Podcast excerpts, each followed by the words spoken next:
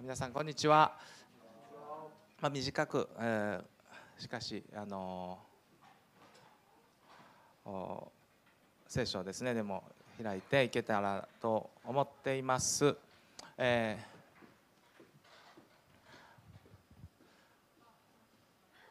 まあ、少しあのちょっと待ってもうちょっと戻してえっとですねまあ今日、まあ、いろいろ考えました。僕なんか用意してたメッセージはちょっとあちょっと違うものだったんですけどでも今日今日お話ししたねダビデとゴリアテの話のなんか関連もあるしと思ったしそういうことであのワンシングらしいメッセージとして一つあるかなと思いました。はいはい、えー、一言ねお祈りしましょう。イエス様今からの時間もあなたが導いてください。お願いします。私たちの人生を通して神様があ私たちを整えようとしておられることを肯定していくことができますように。あ無意味なあ無意味なところを私たちは通されていません。神様にあって、えー私たちに必要なところを通されていることを信じて主に委ねていくそのような午後になるように導いてください。皆によって祈ります。アメン。はい、えー私はあの配信あるので B 国というねあのいつもあの言ってますけれどもちょっと東南アジアのある国で、えー小さな村人小さな村の村人たちと一緒に、えーずっと時を過ごして、えーいます。今もそうですけれどもその B 国の一つ、えー生きながら僕一つのね特技を身につけていますね。一つの特技の動画ちょっともうち漏れちら見えしてしまいましたけどこれ見てもらっていいですか？これすごくないですか？あ空き缶ね。空き缶ポン。ありますけど。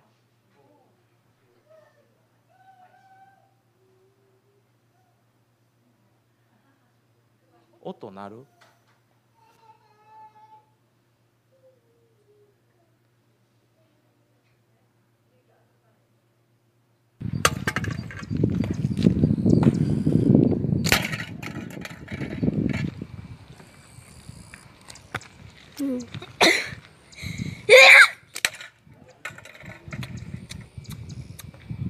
次見えます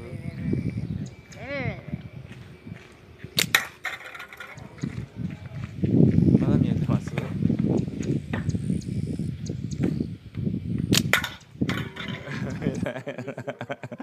そしてそしてなんでここで止めたんでしょうかっていうね、えー次は当たらんかったんですね、えー まあそれはあのまあいわゆるパチンコが得意ですって言ったらですね本当にこう 僕知らんのにパチンコするんですかみたいなそんなことじゃなくてスリングショットっていう方ですかね。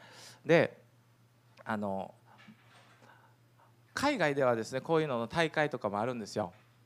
あの本当にすごい人たちが集まってくる大会があるんですけど日本だったらどうでしょうかね。僕僕多分5本の指ぐらいに入る可能性あるなと思ってるんですけど全然そんな大会ないんですけど。まあ僕そういうことであのそういうことをこれで本当に鳥を狩り狩りするんですね。あの彼らあの国ではね。私たちもそういうことをよく一緒に行きました。で、えー例えば、まあ、今やったらですよ僕これ全員のここに全員の当てれますね今。全員当てれます。当たったはい当たった。みたいな感じ全員当てれ当てれます。でまあ例えばこれ人間ですから100%命中するってやっぱりもちろんないんですね。機械じゃないから。ででも例えばですけどあの100%命中する形でプログラムしてしっかりと引っ張ってそしてこのポイントからリリース完璧にできたとしましょう。ね。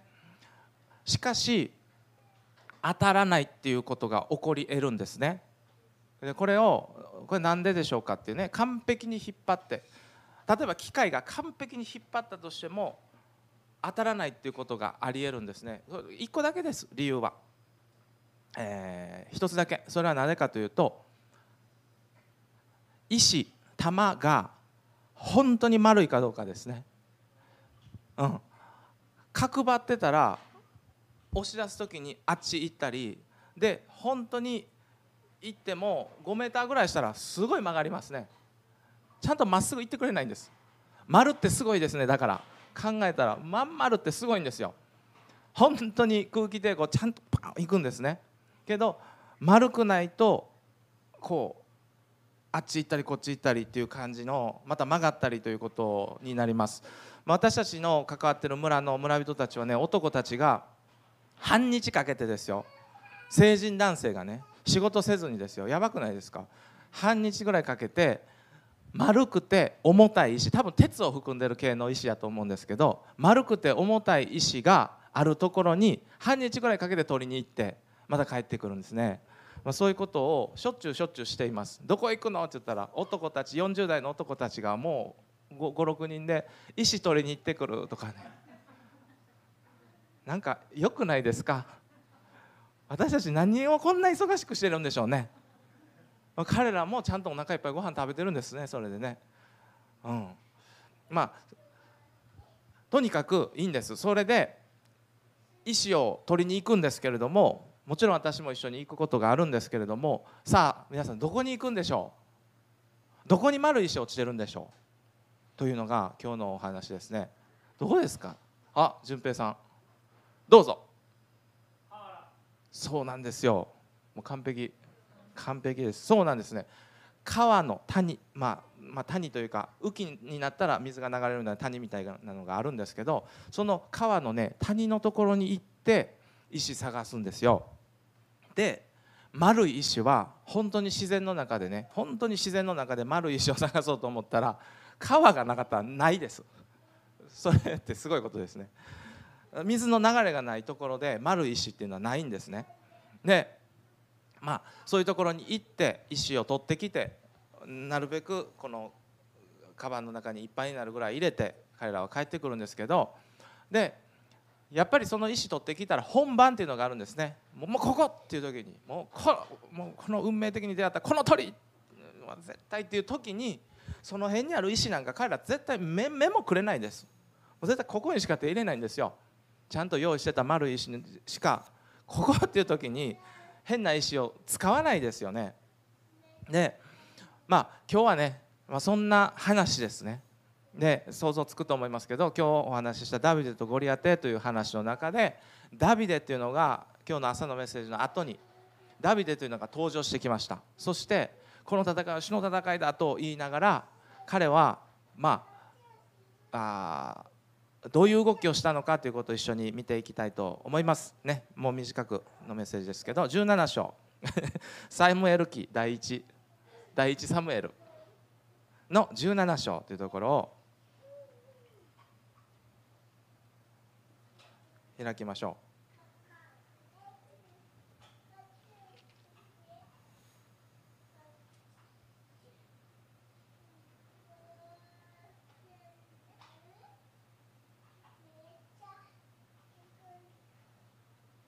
えっと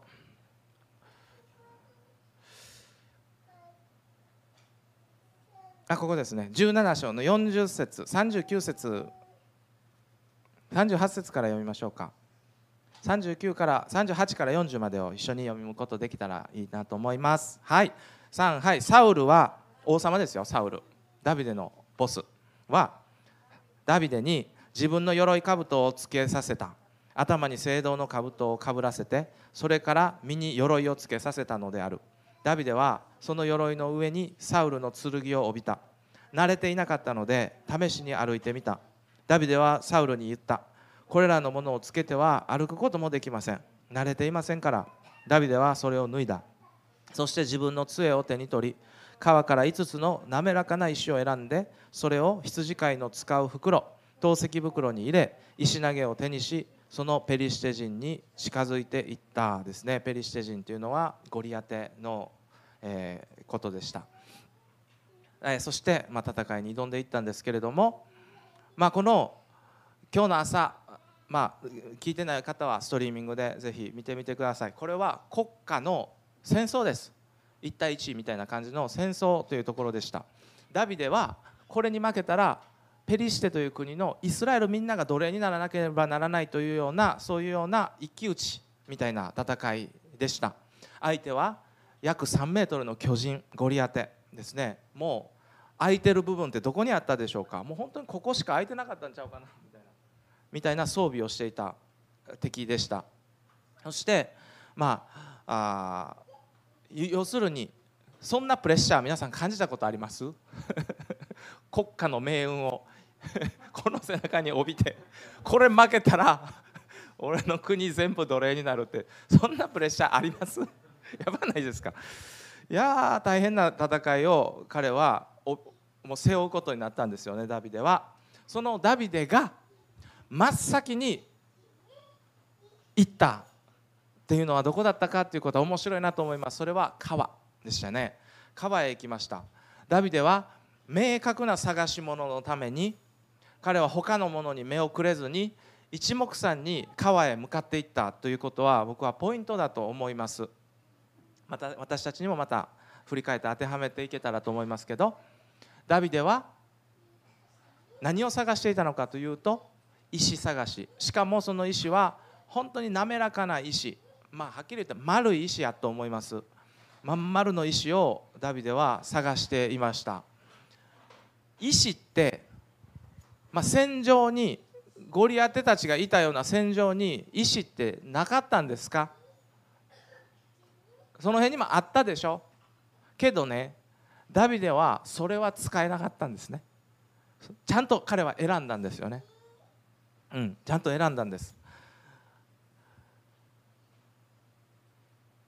彼は石投げで戦うと決めてその石は川からしか選べないということでした。使えるものは川の中にしかないってね。そういうことでした。なぜなら滑らかな石じゃないとさっきも言ったようにまっすぐに飛ばないからです。思ってる通りに使えないからですよね。でまあ滑らかな石を探しにダビデが川に行ったっていうのは皆さんもよくわかると思います。もうこんなことは学校でも習うことです。わかると思いますが理由はこの川の流れの中に身を置いている石は研がれていくんです。丸くなるんです。そして使いたい人の思う通りにちゃんと飛んでくれるようになるんですね。でそういう石をダビデは探していました。その辺に石いっぱいあるよ。使えるんちゃうかというともちろん使えんことはない。けれどもここぞの時にはよう投げません。それは選ぶことできません。ということでした。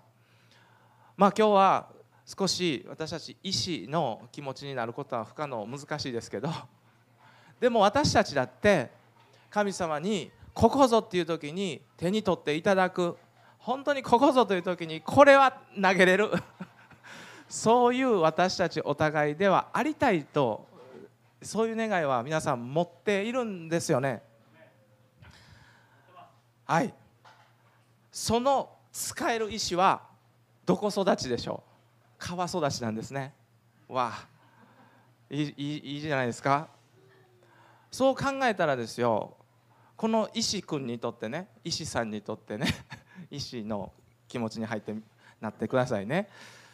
まあ、例えばこの石石さんにとってそう考えたらこの川の中で彼は育ってきたんですよ。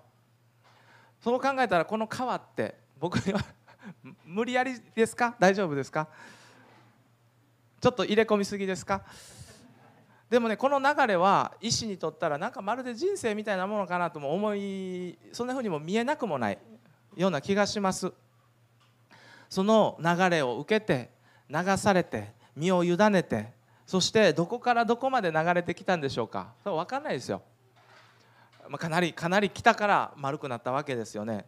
でもずっとどこまで行くんやろうかなと分からないけれども川の中に身を委ね続けて委ね続けてそしたらねある日ですよ。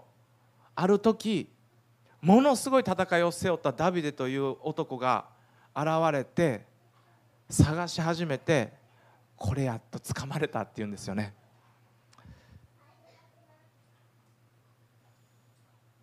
この戦いにふさわしい石はと探してこの石だと握られる瞬間が来てこの時にダビデはこれだったら使えるこれだったら投げれるそしてあの伝説の戦いにこの石君は石さんは用いられることになっていったんですね。わあ私たちだってまあ、ダビデはよくイエス・キリストの雛形だ象徴だというふうによく言われたりもしますけどイエス様ももしかしたらここぞという時に本当に使える意志をねイエス様は探しておられるんでしょうね。この人この子はこれは使える、まあ、そのようなイエス様が握ってくださる。もちろん全員握ってくださる。難しいな。けれどもやっぱりここぞという時に握っていただけるそのようなものとして私たちはありたいということを思うんですね。今日はでも石の話ではありません。この戦いで神様に本当に握られたのは誰だったでしょうか？ダビデでしょ？本当に神様が握ったのはダビデですよね。実はダビデこそが僕は滑らかな石だったんだろうなということを思います。彼の川はね彼の人生はね全然ね川っていい麗しいじゃないですか。川癒し。川そんな川そんなんじゃなかったですよねダビデにとって。彼の人生は。彼は最低を意味する末っ子でしたね。末っ子として生まれた時点でお父さんの財産遺産はちゃんと受け取ることはできません。そしてちゃんと仕事も与えられません。実際にダビデはお兄ちゃんたちからもう使いっ走りにさせられてたんですよね。パシリですよ。そして彼にあてがわれてた仕事は羊飼いという仕事でした。羊飼いは現代もそして昔もイスラエルの人にとったら最下層の人がやる一番下のやつがやる仕事でした。お兄ちゃんたちは軍に入ってたですよ。もう英雄みたいじゃないですか。軍に入ってたですよ。なんでダビデは軍に入ってないんですか？何してたんですか？なんか羊の世話してたんですよ。もう相手にされてない。彼の人生そして彼が流れてきた川ってそんな川ですよ。何これ？すねれるし。なんじゃこりゃ？意味あるんかな？何やねんこれ。俺はどうせ私なんか的なこといろいろいろいろ言いながらすねることもできたような麗しい川じゃなかったと思うんですけどでもダビデはねその川の中にちゃんと身を委ねてそしてここに神様の存在を神様のご計画を認めてそしてこの川の流れの中で彼は育ちました。そしてある時にゴリアテ戦というもうイスラエルの存続の危機みたいな時に神様はダビデを使う。ダビデを掴まれた。この滑らかな石をこの子を私は使いたい。そうやってダビデは掴まれていきました。今日私たちは共にですね祈りたいと思います。皆さんの人生どんな人生でしょうか？とかそんなことを言える立場にないけれどもしかし本当に厳しいようなところを通っておられたりまた変わっていろいろですね本当に。もう曲がり角もあるしもうあれもあるし途中干からびそうになっていくようなシーンもあるしけれどもその川に皆さんの人生に神様の手はちゃんとある。もうすねてねもうこんな川におったって仕方ない。こんな人生から何も生まれるわけがない。そんなんじゃなくってここにもちゃんと神様のご計画があってそしてここを通ってこそ私は整えられていくんだ。皆さん私たちの人生を神様の前に難しい人もいると思うんですけれども今日感謝できたらいいなと思います。感謝します。ここにも計画があります。ここを通らないといけない。通らないとなることができない。そのような未来の姿があるんだということを認めて今日それぞれの感謝を神様の前にね捧げていくことができたら本当に素晴らしいと思います。一言お祈りさせてください。イエス様。神様ご自身もまたこの戦いという時に川へ行って本当にこの精霊の川の流れの中にいつも身を委ね続けているところそういう人々のところに行って使える意志を探すんだろうと思うんです。イエス様どうぞ私がそのようなものであることができますようにあなたの臨在に身を委ね続けることができますように自分の人生困難もあるしなんでと思うこともあるししかしその流れの中にも神様のご計画があったあるんだということをしっかりと受け止めながら神様歩むことができますようにダビデの歩んだ川はダビデの歩んだ人生は本当に本当に難しいものでした。肯定的に捉えること難しいものでしたがしかし彼はその中に神様の臨在を見つけ続けて滑らかなものとされていきました。私たちもまたそのようにあることができますようにどうぞ導いてください。今日またあなたの川に飛び込むことができますようにいつもイエス様あなたの臨在御霊の流れ命の水の川に身を委ね続けてこの人生歩むことができますように。イエス様感謝します感謝します。少し疲れそうな諦めそうな方がいるかもしれませんがこの川の先に神様のご計画があると信じてこの川に身を委ねることができますように導いてください。感謝します。愛するイエス・キリストの名前によって感謝してお祈りします。私たちを握ってください。アメン。